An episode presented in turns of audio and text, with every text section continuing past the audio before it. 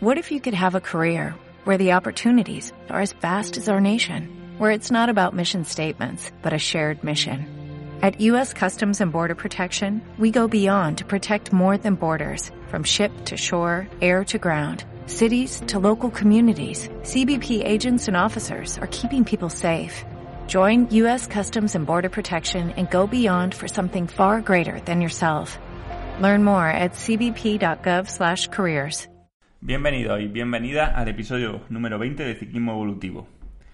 Yo soy Manuel Sola y en el episodio de hoy tengo la suerte de entrevistar a Aitor Biribay, nutricionista de varios ciclistas profesionales, actualmente nutricionista en la Fundación Euskadi y que además tiene una página web súper interesante sobre fisiología y nutrición para el alto rendimiento. Ha sido una entrevista muy interesante, pero a la vez larga por todos los temas que tocamos, así que hoy vamos a ver el primer episodio en el que nos cuenta cómo es su trabajo con los ciclistas profesionales, en qué consiste su trabajo en una vuelta por etapas y cuáles son los principales problemas y las soluciones que aplica a estos deportistas profesionales a la hora de mejorar su rendimiento a través de la nutrición.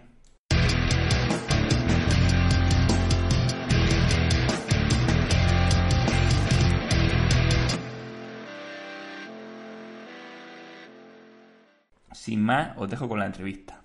Eh, bueno, Aitor, buenos días. Buenos días, Manu. ¿Qué tal? Pues nada, estoy encantado de que estés aquí pues, con nosotros para decirnos un montón de cosas que, muchos no sabemos, que creo que, será súper interesante poder hablar contigo. Entonces, nada, pues agradecerte que estés aquí y bueno, me gustaría empezar pues preguntándote, para quien no te conozca, ¿no? ¿Quién es Aitor? Bueno, pues eh, lo primero agradecerte también a ti el, que hayas eh, contado conmigo para este, para este podcast. La verdad que, bueno, considero que es un, un material de, bueno, de mucho interés y estoy encantado, de verdad, de, colaborar aquí. Y bueno, pues eh, lo primero, soy un, pues, un joven eh, apasionado por el deporte, por las ciencias del deporte, la nutrición. Y bueno, pues me, encanta, como, como puede ser en tu caso, Manu, pues eh, lo que es el ciclismo, todo el mundo del rendimiento general y del deporte. Y, bueno, pues comentar que yo también vengo de, del ciclismo en concreto. He sido ciclista durante muchos años, hasta hace pues tres años que dejé la competición, que corrí en, su 23 y elite. Y bueno, pues eh, a nivel profesional, pues eh, soy nutricionista, dietista nutricionista deportivo, eh, hice la mención en, rendimiento, en rendimiento físico y, actividad física. Y bueno, pues soy, soy un estudiante incansable de, lo que es la, nutrición y no solo la nutrición, sino la fisiología del ejercicio y bueno, pues eh, poco a poco me estoy introduciendo también en, el mundo de la investigación y, de la docencia en, todo esto de la fisiología, el ejercicio y la nutrición, pues con, doctores eh, muy reconocidos y de mucho prestigio el, a nivel nacional y europeo. Y, bueno, pues poca cosa más. Ahora mismo me dedico a, al asesoramiento científico desde el punto de vista fisiológico y nutricional de deportistas, sobre todo ciclistas, es verdad y bueno, pues lo que comentaba es que he tenido este verano la oportunidad de estar con, la Fundación Euskadi, un equipo continental, en, dos vueltas, bueno, una gira de, todo agosto, todo un mes con ellos y, bueno, pues con la, con la idea de, poder trabajar con ellos en un futuro. Y, bueno, pues poca, poca cosa más que, contar. Mm. Sí, eh, ¿En qué consiste tu trabajo con los pros, no? ¿Qué es lo que has hecho en tu día a día con ellos en la vuelta? Bueno, en esta, en esta vuelta de inicio yo hice vuelta a Portugal, que es una vuelta de, de 11 días, entonces eh, podemos considerar ya una vuelta, bueno, de una, una duración ya eh, considerable. Entonces, bueno, es verdad que yo entré un poco de, vamos a decir, como persona externa al equipo, entonces no, no puedes tampoco cambiar todo de inicio, ¿no? Te tienes que amoldar un poco a los protocolos que, ellos tienen. Pero bueno, sobre todo de manera general, pues me he asegurado de, optimizar la recuperación en ellos, es decir, eh, en una vuelta de estas características es al final un, factor limitante la recuperación, ¿no? Como recuperemos de un día para otro. Entonces sí que estableciendo distintos protocolos de, recuperación, pues nos hemos preocupado mucho de mejorar esta vertiente. Por otro lado, pues en, durante el ejercicio, que es lo que nosotros consideramos el, punto más importante dentro de la nutrición deportiva, eh, pues nos hemos asegurado de, aportarles las, bebidas, la composición de bebidas adecuada, y de asesorarles en, qué cantidad de, comida y calidad, ¿no? O, por qué, o sea, es decir, cuánto y cómo eh, comer, ¿no? Entonces, bueno, sí que es verdad que eh, analizando, centrándonos en estos dos puntos, durante el ejercicio y en la recuperación, pues hemos, hemos podido obtener pues, resultados que, bueno, eh, ya se han visto cómo han ido los chavales, cómo han recuperado y, bueno, sobre todo, sobre todo estos dos puntos. Es verdad que me hubiese gustado también eh, y lógicamente es un trabajo que hay que hacer ¿no? en, los desayunos, las comidas, es decir, en las ingestas fuera de la bici, pero bueno, pues, eh, hemos tenido ciertas limitaciones por, pues bueno, por lo que decía, ellos tienen unos protocolos establecidos, eh, no había, bueno, los medios que hay y, bueno, así ha sido el trabajo con ellos. Mm. ¿Y cómo han reaccionado los ciclistas a estos cambios? Tanto, bueno, eh, digamos, de rendimiento como mentalmente, ¿no? ¿Cómo se han sentido? ¿Te han dicho si, si les gustaban los cambios? Sí. no? Sí, esto, esto es un poco lo que tú comentas mentalmente, yo creo, el, mayor, el punto fuerte, porque al final eh, ellos tener un soporte, no dejan de ser chavales, eh, pues entre 20 y 27 años en este caso, y, y, el tener el apoyo de una persona pues que está pendiente de ti, eh, que está encima tuyo diciéndote, pues bueno, vamos a recuperar esto, ¿por qué? y, y ante posibles dudas o desajustes, ¿no? De, hoy me he hidratado menos, hoy pues, he comido menos, pues cómo reaccionar. Eh, yo creo que sobre todo a nivel eh, mental o de apoyo, ellos lo han agradecido mucho. Entonces, eh, esto me ha hecho reflexionar un poco también de la importancia de, estar con ellos, encima, encima de ellos, los técnicos, ¿no? Tanto los preparadores como pues, los fisiólogos o nutricionistas, eh, el, estar encima de ellos en contacto eh, al final les da un valor mucho más eh, añadido que, simplemente lo que es puramente científico, ¿no? Aportarles el conocimiento. Entonces, en esa vertiente, creo que bueno, los, chavales han reaccionado bien, han estado contentos. Y, por otra parte, en la, puramente científica, yo creo que pues, se ha visto en la recuperación como, como a partir de, del quinto día o sexto día han hecho mejores carreras, han terminado la vuelta con, bueno, con fuerzas y, por encima de, otros, de otros corredores, otros equipos y, luego además ha sido especialmente interesante pues que con dos corredores eh, que han repetido Vuelta a Burgos, es decir, han, enlazado casi, pues creo que eran 17 días de, competición, pues bueno, eh, gracias al, trabajo exhaustivo que hemos hecho con ellos, pues eh, han, rendido bien dentro de, de, lo que es Vuelta a Burgos, ya una vuelta con, con mucho nivel, con World Tour y bueno, yo creo que se ha visto recompensado ese trabajo. Genial, ¿y nos podrías contar así un poco eh, qué es lo, así, lo más novedoso, lo más importante que, habéis aportado al equipo en estas competiciones? Bueno, a ver, como, como novedoso, eh, nosotros venimos trabajando desde hace tiempo pues, con, el doctor Aritura Pieta y, y, algún otro compañero en el entrenamiento del estómago, ¿no? que es algo que creo que hablaremos después. Entonces yo sí que he hecho mucho énfasis en ellos en, la ingesta durante. Hemos utilizado pues, una bebida que hemos podido, dentro de los medios que tenemos, pues una bebida que hemos hecho a base de, azúcares rápidos y lentos y, eso ha sido un poco la gran novedad para, para ellos dentro de, bueno, de, lo que venían bebiendo, venían eh, comiendo eh, durante el ejercicio. Entonces hemos, hemos aportado algo de, novedad en, tanto en la composición de esta bebida que hemos usado como en, en, las, en, los alimentos que hemos utilizado, ¿no? los pasteles de, arroz o, los geles o, barritas que hemos, que hemos puesto a su disposición. Y luego, sobre todo, yo creo que en la recuperación, pues eh, al final, cómo hemos periodizado eh, los hidratos de carbono, la hidratación y la proteína. ¿no?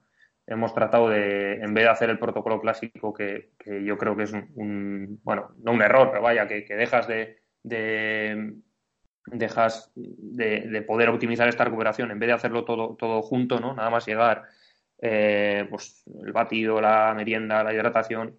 Lo que hemos hecho ha sido espaciar un poco estas tomas en dos o tres, ¿no? Que, bueno, eh, ayuda a la resíntesis de glucógeno, ayuda a optimizar la, la, hidratación y también un poco a esta síntesis proteica de, posterior al ejercicio, ¿no? Hmm. Por lo que he visto por ahí, te has puesto incluso el delantal, ¿no? Y te has ha hecho algunas barritas para el equipo, además con una pinta impresionante. Me dijiste que una eran de menta, otras sí, otras bueno. cosas. Bueno, dentro de, a ver, al final en, un equipo de este de esta categoría que, que bueno, los, eh, los recursos son limitados y al final son equipos en los que todo el mundo hace de todo y, además hay que estar con esa, con esa disposición, ¿no? Eh, ojalá nos hubiese, pues bueno, eh, tener un, no sé, un cocinero o una persona como, como los World ¿no? Que, que, se encarga únicamente de esto, pero sí, llega el punto que, que tú tienes que ponerte un poco las, las, con las manos en la masa, ¿no? Tampoco es cuestión de, alterar todo el ritmo del equipo o pedir a los auxiliares que hagan cosas que, que va fuera de, su esquema ¿no? Eh, habitual entonces, pues bueno, yo mismo sí que, sí que con las bebidas, con los recuperados las meriendas, eh, pues como dices tú, me he puesto el delantal. Y en cuanto a los pasteles de arroz, pues bueno, hemos intentado eh, hacer diferentes variables de, de, bueno, de sabores sobre todo y de composición. Y, bueno, el, de menta pues ha sido un... la menta es algo que, que luego, luego hablaremos, pero bueno, que que parece mejorar o parece mejorar por lo menos el confort térmico y bueno pues sí que sí que probé un par de un par de pasteles de arroz que no, no se los di a ellos pero pero bueno sí que sí que hicimos alguna prueba con ello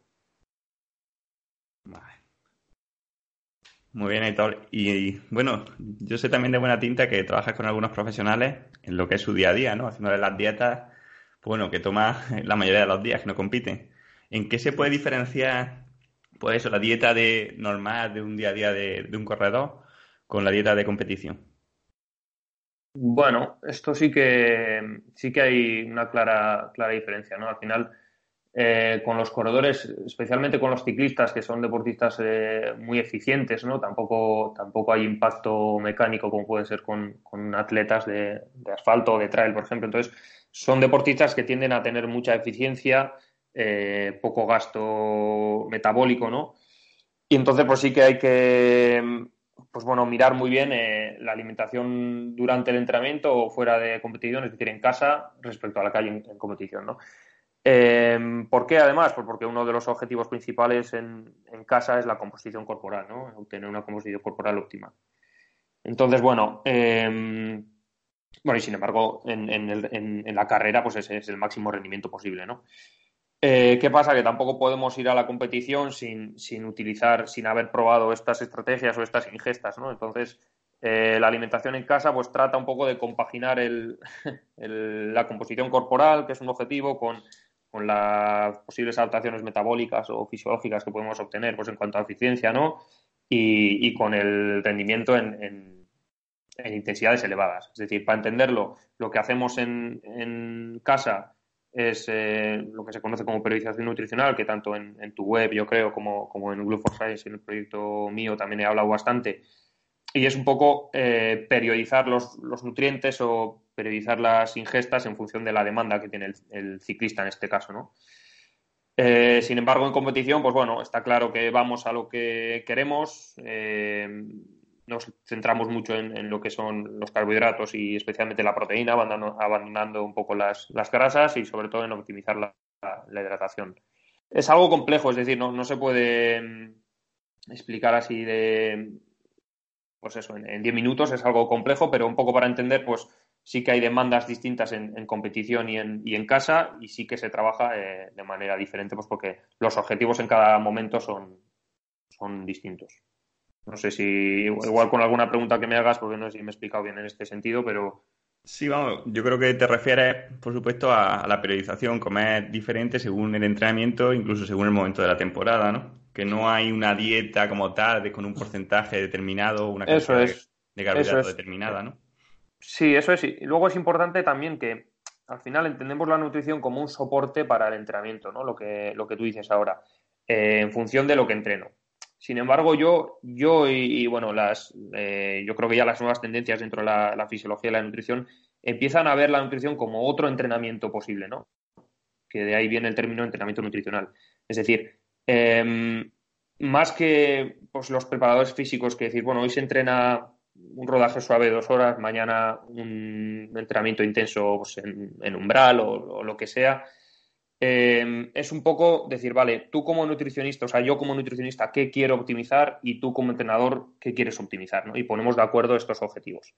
¿Por qué? Porque eh, la nutrición ya estamos viendo que puede inducir, pues lo que comentaba, adaptaciones metabólicas, ¿no? Sobre todo en cuanto a eh, mayor eficiencia bioenergética, pues del, gasto de, del consumo de grasas, mayor disponibilidad de, de ácidos grasos intramusculares o al contrario, mayor glucólisis, es decir, que un tío se vuelve más glucolítico, por ejemplo, ¿no? Entonces yo ya creo y, confío en, que el trabajo ya debe ser conjunto eh, también en la decisión, no solo en la, ejecución, sino también en la decisión de cómo trabajar con un, deportista. ¿no? Por eso considero tan importante el trabajo eh, conjunto entre preparadores y, nutricionistas en este caso para poder decidir qué, qué estrategia llevar a cabo. ¿no? Sí, creo que es súper importante lo que comentas. Y es que eso, por ejemplo, dos horas a un ritmo medio, fácil medio, puede ser, bueno, puede ser muy fácil, puede ser un entrenamiento de mantenimiento prácticamente si lleva los depósitos de glucógeno elevados, o puede ser un entrenamiento que te haga mejorar si sales con los depósitos de glucógeno pues prácticamente vacíos, ¿no? Eso es lo que estamos hablando. Eso es, al final hablamos de, eh, de tratar de optimizar cada sesión o cada, cada oportunidad del día a día, ¿no? Eh, lógicamente, pues ya, ya, lo has comentado tú también en tu, en tu web, eh, los entrenamientos con baja disponibilidad de glucógeno pues son una oportunidad para, aprovechar a esta, sobre todo a esta eficiencia energética, a una mayor eh, biogénesis mitocondrial, a bueno, mayor adaptaciones a nivel periférico muscular de la grasa, ¿no? O de, los, del uso de grasa. Y, igual, igual nos centramos mucho en esto, pero igual, igual los otros entrenamientos, decir, los entrenamientos de intensidad muy, muy elevada, que muchas veces eh, parece que solo, solo entrenamos la capacidad, eh, no me gusta decir anaeróbico, pero bueno, la capacidad eh, glucolítica o la capacidad, bueno, por encima de ese volumen de oxígeno máximo, ¿no? Pero es que en realidad estos entrenamientos en esa zona alta también son una oportunidad para, para entrenar el estómago, para entrenar nuestra capacidad de, quema de, hidratos de carbono. Es decir, cada oportunidad, cada entrenamiento tiene, tiene puede tener un objetivo concreto y yo creo que, eso es lo interesante cuando se trata de optimizar todas las variables del rendimiento.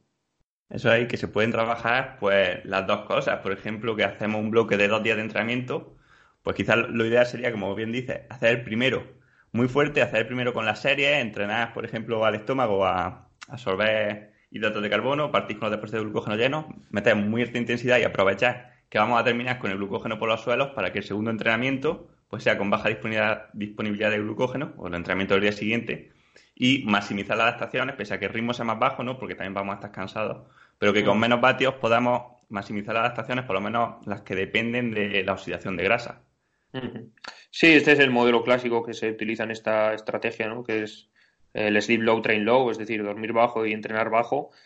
Y, lógicamente, pues tiene que ir precedido de un vaciamiento de glucógeno considerable. Es decir, que necesitamos eh, desgastar estos depósitos de glucógeno para partir ya al siguiente día con unos niveles bajos de, inicio, ¿no?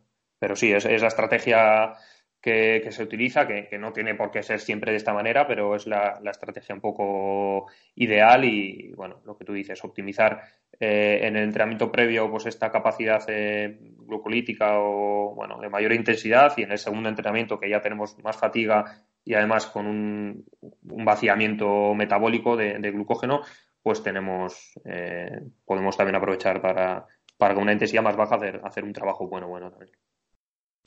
Y Aitor, ¿trabajas con o pauta a los deportistas de entrenamiento, pues eso, antes de desayunar, en ayunas? Eh, yo de inicio no, no pauto entrenamientos porque no, soy preparador físico y, entiendo que las competencias en este sentido las respeto bien. Eh, sí que dentro de este debate que tengo con, los preparadores con los que trabajo y demás, eh, pues sí que sí que pauto o sí que eh, recomendamos entrenamientos bueno, más que, más que en ayunas, en, este ayuno modificado que te digo, ¿no? en ayunas puramente, salvo que el corredor, el ciclista, pues sienta pues una adherencia muy, muy fuerte a, a, querer entrenar en ayunas, pues porque le hace sentir mejor, porque le hace eh, bueno, eh, tener, eh, no sé, más tranquilidad, ¿no? Algo, vamos a decir, asociativo. normalmente nosotros el entrenamiento en ayunas como tal de, me levanto sin comer y, salgo a andar en bici no lo utilizamos. Lo que utilizamos es pues este vaciamiento de glucógeno y, el low carb, ¿no? Que, eso es, con una ingesta bien en proteínas o grasas, salir a entrenar. ¿Por qué hacemos esto? Pues bueno, porque consideramos que el ayuno como tal sí que expones a, un posible catabolismo al, cuerpo eh, y luego y el efecto que puede tener esto a nivel hormonal, pues de, cortisol y, de, y luego a nivel inmunológico, lógicamente. Entonces nos gusta pues hacer una ingesta previa a un desayuno por muy pequeño, bueno, eh, comedido que sea, aunque sea con algo de proteína, una ingesta de proteína y sobre todo algo de, grasa también, y, ya poder evitar este, este catabolismo, ¿no? Al final las adaptaciones son las mismas o parecidas y, bueno, incluso mejores, la verdad, y, evitas estos efectos secundarios que, comento, ¿no? bueno, sí que es verdad que, perdón, Manu, sí que es verdad que en, el, ciclismo está muy instaurado esto del entrenamiento en ayunas eh, también se puede, es decir, hay mucha gente que lo necesita o lo que digo, que tienen adherencia a este entrenamiento y también se puede evitar este catabolismo pues eh, comiendo durante la bici, aunque no hayas desayunado, comiendo durante la bici, que es algo que, bueno, ya se ha demostrado que no, que no limita las adaptaciones, ¿no? Claro, eso es que cuando hablamos de entrenamiento en ayunas muchas veces gente piensa que son cuatro horas sin comer y algunos hasta sin beber. Hay gente que se levanta y hmm. ni agua ni café. No, es salir y, y claro, irse con la bici directamente y no comer hasta mediodía. Y tampoco eso. También, no, bueno, quizá con lo del entrenamiento en ayunas que podemos tener puntos de vista un poco diferentes, pero porque estamos hablando de contexto, ¿no? Seguramente tú, los deportistas profesionales con los que hablas, pues como la mayoría, entrenan a la hora que compiten, ¿no? Suele ser ya avanzada la, mañana. Claro, si te levantas a las 8 y sales a las 11, uf, tirarte tres horas sin desayunar es un mm. poco locura, ¿no? Y otra cosa es que, ¿no? que se levanta y sale, pues por lo, por lo que sea, por trabajo, por lo que sea, que claro, no va a salir pues, recién desayunado, ¿no? Sí, sí, lógicamente eso. Yo, yo hablo de, un.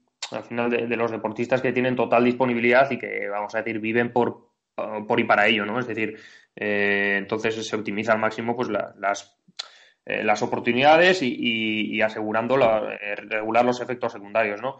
yo entiendo, pues eso, que, está lleno esto de, ciclistas bien amateurs o, o másters o bueno, aficionados que, tienen que entrenar y cuadrar sus horarios en, respecto al trabajo. Entonces, bueno, es verdad que un entrenamiento en una hora dos horas y aseguramos una buena hidratación y una ingesta, pues ya te digo, de algo de proteína o algo de, grasa durante el ejercicio, tampoco lo, veo, lo veo bien. Estoy de acuerdo con esto. ¿Y durante el entrenamiento eres partidario de que coman algo en especial? ¿Tienen un poco de vía libre? Pues bueno, hay entrenamientos, ya sabes, muy largos. Al final el ciclismo es un deporte también donde es importante socializar, donde la gente suele parar, tomar café mientras un entrenamiento. Mm. ¿Tienes alguna pauta así específica para, la nutrición durante el entrenamiento? Te refieres a, todo tipo de entrenamientos, ¿no? No solo al entrenamiento low carb este que hablamos. Sí, así en general. Vale, pues en general eh, has tocado has tocado un poco ahí la fibra sensible porque, ya te digo, para mí lo más importante dentro de la nutrición deportiva, el, primer punto que si me viene un deportista, lo primero que, analizo y lo primero que intervengo es esto, es decir, es, la, ingesta durante el ejercicio. Me parece especialmente importante porque ya se ha visto pues que, bueno, eh, es el, mejor momento del, día, vamos a decir, o bueno, sí, el día para, para comer, eh, cuando estamos a alta intensidad, eh, el gasto es mayor y, ya se ha visto directamente que el, que el que más come en este sentido más rinde y mejor recupera, ¿no? Y, no solo eh, en una sesión, sino es que se trata, el éxito en un deportista se trata de cumplir todas las sesiones de la semana, del mes, con, con, éxito y, sin, y, sin, problemas, ¿no? Entonces, no tenemos que olvidar que si fallas un día, el siguiente día puedes, pues no puedes no ser capaz de, de entrenar en tu máximo, ¿no? Y al final eh, el éxito es eso, entrenar cada día al máximo. Entonces, para mí la ingesta durante el ejercicio, eh, durante el entrenamiento es fundamental. Eh, lo que pasa es que, evidentemente, pues varía en función de la intensidad. No tiene sentido que si yo voy rodando tres horas con, mis compañeros o con la grupeta, me voy a tirar a una potencia pues, por debajo de, o en torno a mi umbral 1, por ejemplo, o incluso por debajo, no tiene sentido que nos atiborremos a comer hidratos de carbono o eh, lo que sea, ¿no? No tiene ningún sentido. Por eso también lo que hacemos es periodizar esto, es decir, en función de la intensidad a la que vamos, en función del entrenamiento, de las demandas que tiene ese entrenamiento, comemos más o menos. Lo que yo tengo muy claro es que cuando hacemos un entrenamiento muy intenso, que eh, tú me puedes eh, decir mejor, pero pues, imagínate unas series de, potencia mm, aeróbica máxima o unas series largas en umbral, ¿no? Pues tres puertos de 20 minutos, me lo invento. Em, estamos ya en, rangos de, glucólisis muy altos, es decir, nuestra quema eh, o nuestro, nuestra fuente de energía ya son eh, el glucógeno y la glucosa de, la sangre, es disponible, la glucemia. Entonces, yo tengo muy claro que en, este, en estas sesiones el, que, el que más coma, más rinde y mejor recupera. hay también un límite superior, es decir, no, no, es cuestión de atiborrarse, pero bueno, nosotros ahora mismo pues tratamos de, de en estas sesiones acercarnos a los 90 o 100 gramos y por, de hidratos de carbono por hora, incluso en, algunos momentos concretos eh, acercarnos a los 120. Por otro lado, los momentos de los entrenamientos más, pues bueno, más tranquilos, de dos horas, tres horas de rodaje, pues la verdad que mm, interesa igual más una hidratación, asegurar una hidratación eh, y comer, pues, eh, ya te digo, entre 30 y 60 gramos hora de alimentos más, más eh, complejos y que un poco nos ayuden a saciarnos más que otra cosa, ¿no? Porque la demanda como tal tampoco es tan, tan elevada. Hmm. Eh, durante el entrenamiento, sobre todo esto en los fondos largos, ¿sueles dar alguna licencia al deportista? Pues, no sé, que tome un café, un dulce, o hmm. lleváis también la nutrición bien estructurada, con hmm. alimentos, digamos, más sanos.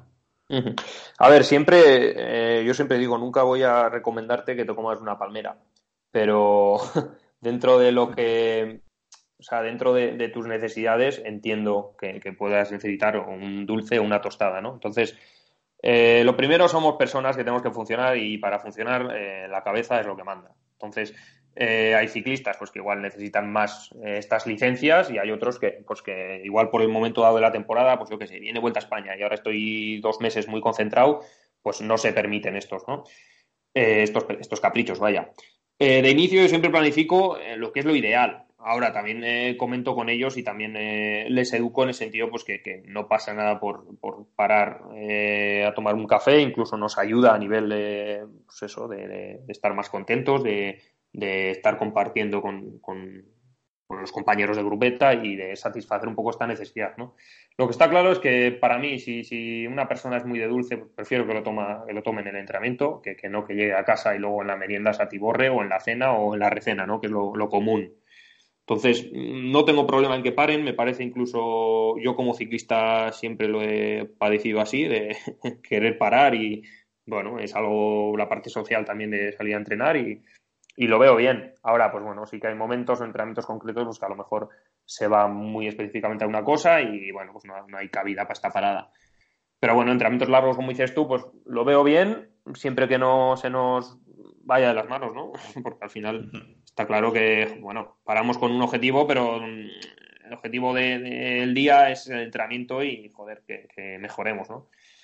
Entonces, bueno, lo, que tengo muy claro es que, que no, no, o sea, no veo bien o no me gusta pues, que una persona esté estresada por no parar o por, es decir, no, tiene sentido. Es como si te, si te estresas porque la última serie no te ha salido, no sé, es decir, somos eh, cabeza, cerebro, percepciones y, bueno, pues em, sabemos que muchas veces esto ayuda más que, que, la ciencia o los protocolos exactos, ¿no? Sí, sí, totalmente. Al final, además, en un deporte como el ciclismo, donde el peso es tan importante, bueno, yo diría que la, gran mayoría de ciclistas, así que, que compiten a alto nivel, pues hemos tenido algún tipo de problema o de obsesión por la comida. No te ah. digo que sea anorexia, no te digo que sea bulimia, pero sí que cierta obsesión o miedo a, la alimentación, a coger peso, sí que yo creo que, la gran mayoría tenemos. No sé tú, pues eso, qué te has encontrado y cómo, cómo lo tratas, si tienes pues algunas pautas para intentar minimizar estos problemas psicológico en el deportista que a la larga pues, pueden crear también enfermedades y, son malos hábitos, ¿no? Sí, eso sin duda es, es una... Pues, la prevalencia de estos problemas y trastornos de conducta alimentaria en el, en el deporte son, vamos, muy comunes y especialmente pues en, en disciplinas de fondo. En mi caso, pues, eh, hombre, cada ciclista tiene un poco su pequeña tara con la comida de una manera o de otra. Eh, sí que me he encontrado con, alguna mujer en este caso pues que, ha padecido de antes estas, eh, bueno, pues ya, ya enfermedad, ¿eh? ya como, patología.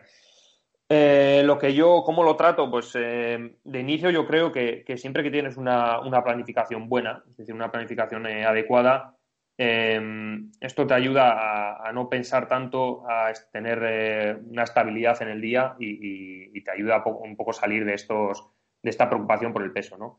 Eh, por lo que yo he visto, pues la gente con la que he trabajado de, manera planificada, pues no, bueno, no, hemos llegado a estos puntos de obsesión. ¿no? Al final, cuando tienes todas las variables eh, bien atadas, te limitas a hacer el trabajo y, si la dieta está bien planificada, a nivel de saciedad eh, cumple, a nivel de hambre fisiológica que decimos también, y, bueno, te, encuentras bien. Yo creo que estos problemas vienen de una planificación, de una ausencia de planificación, de, de un descontrol sobre todo de, rutinas y de dinámicas, que es lo que nos lleva pues, a, estos errores.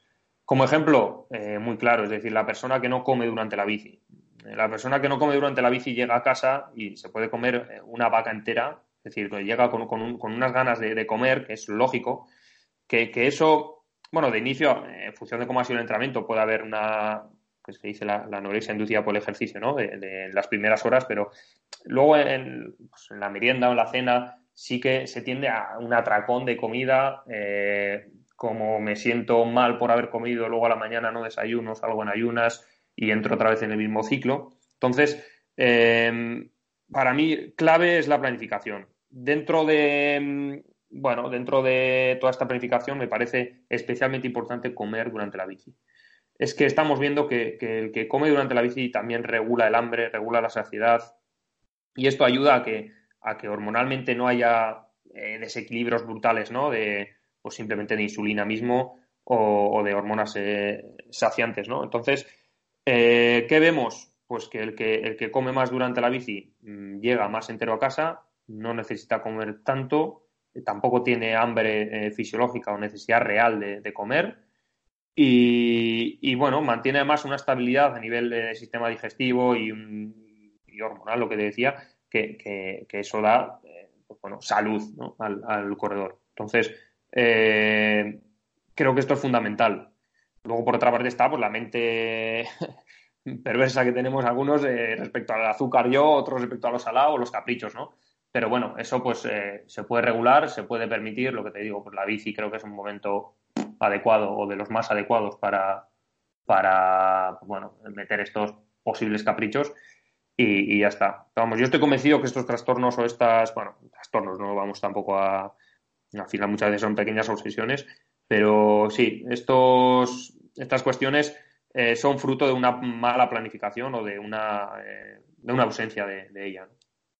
Sí, sí, totalmente de acuerdo. Muchas veces también de, pues, lo que dices o no saber comer, o gente que tampoco tiene a nadie que le haya enseñado qué comer, ¿no? Y, y basan su dieta mucho en, bueno, atracones y luego ayuno, y aparte de comida de baja calidad, ¿no? Muy poco saciante, bueno, sin, sin, ningún control, ¿no? carbohidratos cuando no toca, o a toda hora, eh, dulce como rutina, ¿no? Eso es. No, no, esa es la realidad, la verdad, y bueno, pues por, por desgracia, yo, yo mismo como ciclista también ya ahora pienso y digo, si, si hubiese sabido todo, lo que sé ahora, bueno, lógicamente es imposible, pero siendo ciclista, pues, eh, bueno, no voy a decir que me hubiese ido mejor o que hubiese ganado no sé cuánto, pero seguramente hubiese estado más feliz, hubiese rendido más y, y bueno, eh, lo mismo pienso de, de, los chavales de hoy en día, ¿no? Eh, al final en el campo su 23 o incluso en el profesional, pues hay pues, muchos chavales que no, no, tienen este asesoramiento y, pues por ello pues muchos se, se dejan de, es decir, dejamos de disfrutar ciclistas que, podríamos tener y que, y que, bueno, que es una pena pues por esta falta de, conocimiento o de educación, más que conocimiento es una, una educación. Eso es que al final, bueno, la nutrición deportiva todavía no está totalmente implementada en el ciclismo profesional, por lo menos a algunos niveles, vamos, yo he visto ciclistas profesionales comerse dos helados uno después de otro, cosas así, o sea, muy poco control en la dieta. Y eso es lo que también te quería preguntar, pues, ¿qué aspectos crees que son los que más fallan los ciclistas, sobre todo eso, a nivel nutricional? ¿Cuáles crees que son los principales fallos que están todavía cometiendo por la mayoría de ciclistas amateurs o profesionales. No digo estos ya Pro Tour que tienen su nutricionista, sino, bueno, la gente que se lo toma en serio, pero que no termina de dominar la nutrición. Eh, bueno, la verdad que pregunta complicada. Hay, hay dos o tres puntos que son muy claros, pero luego me he encontrado de todo y la verdad que cada uno eh, pues, hacemos las cosas de una manera, pues por X motivos, ¿no?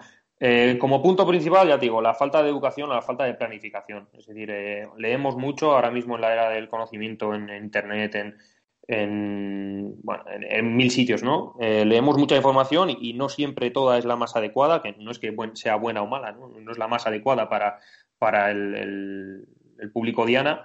Entonces, esto nos lleva a equivocaciones. Por ejemplo, respecto a los hidratos de carbono, respecto a, a las grasas. Entonces, esto hay mucha confusión y esto genera pues que en la realidad igual, eh, lo que digo, entrenamientos de, muy alta intensidad, eh, un ciclista, vamos a decir, de, aficionado, eh, pues salga con, baja cantidad de glucógeno y esto genere pues mayor catabolismo, por ejemplo, menor rendimiento, que igual no se ve ese mismo día, pero luego como recupero mal, también como mal, y, o sea, es decir, entras en una cascada. El mayor problema es esto, que veo que, ante entrenamientos de, intensidad elevada no se sale eh, realmente preparado para ello. Y cuando además eh, se intentan preparar, pues las fuentes de, ingestas de carbohidratos igual no son las más adecuadas. Y, luego yo insisto en, durante el ejercicio, es que no veo ciclistas eh, o atletas de, otros deportes también, no veo gente comer durante el ejercicio con la importancia que, que yo creo que tiene, ¿no? Eh, entonces, el primer error considero que es este. Y, como segundo, bueno, tercer punto, si contamos la, falta de planificación, como tercer punto, la hidratación. Parece mentira que, no somos conscientes de la importancia de la hidratación y, de lo mal que lo hacemos, y, yo me incluyo en mi día a día, pero pasamos mucha parte del día deshidratados prácticamente, y, esto en el entrenamiento eh, también es así no somos eh, conscientes de cuánta cantidad, por ejemplo, de agua perdemos a las noches, que es algo que, este, este, agosto en el equipo lo hemos, lo hemos cuantificado, o cuánto perdemos durante el entrenamiento eh, de agua o de líquido, vaya, ¿no? Entonces, eh, creo, estoy convencido que la mayoría de, ciclistas salen, si no deshidratados en, en, porcentajes muy. Es decir, nadie sale con un 4% de deshidratación ni 3%, lógicamente, porque bueno, tendría que pararse, ¿no? bueno, en función de la tolerancia, pero vaya, pero sí, sí con una predisposición a la deshidratación ya porque no, no salimos eh, en un estado de euhidratación, ¿no? Que es un poco la hidratación eh, adecuada. Y esto, que es algo que, pues sinceramente antes no lo creía, es algo que me estoy dando cuenta que, que, fallamos eh, muchos, y no solo en el deporte, también en el día a día, ¿no? Pues yo veo, pues, a un amigo mío, a, mi madre, ¿no? Pues eh, gente que, no, no, en su día a día no, no nos hidratamos bien y, no tenemos esta rutina de hidratación. Entonces, bueno, esto en el deportista es todavía más importante y yo creo que, es uno de los principales errores que, sí que estoy viendo, además de manera, eh, ya te digo, muy clara.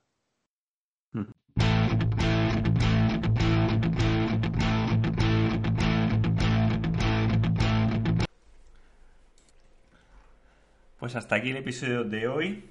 Podéis seguir a Aitor en redes sociales, en Facebook y en Instagram, buscando por Aitor Viribay Morales y en su página web glut4science.com. También quisiera deciros que si os ha gustado la entrevista y queréis más entrevistas como esta, pues hacedmelo saber, darle a me gusta en el podcast, dejad algún comentario y compartirlo con vuestros colegas de grupeta.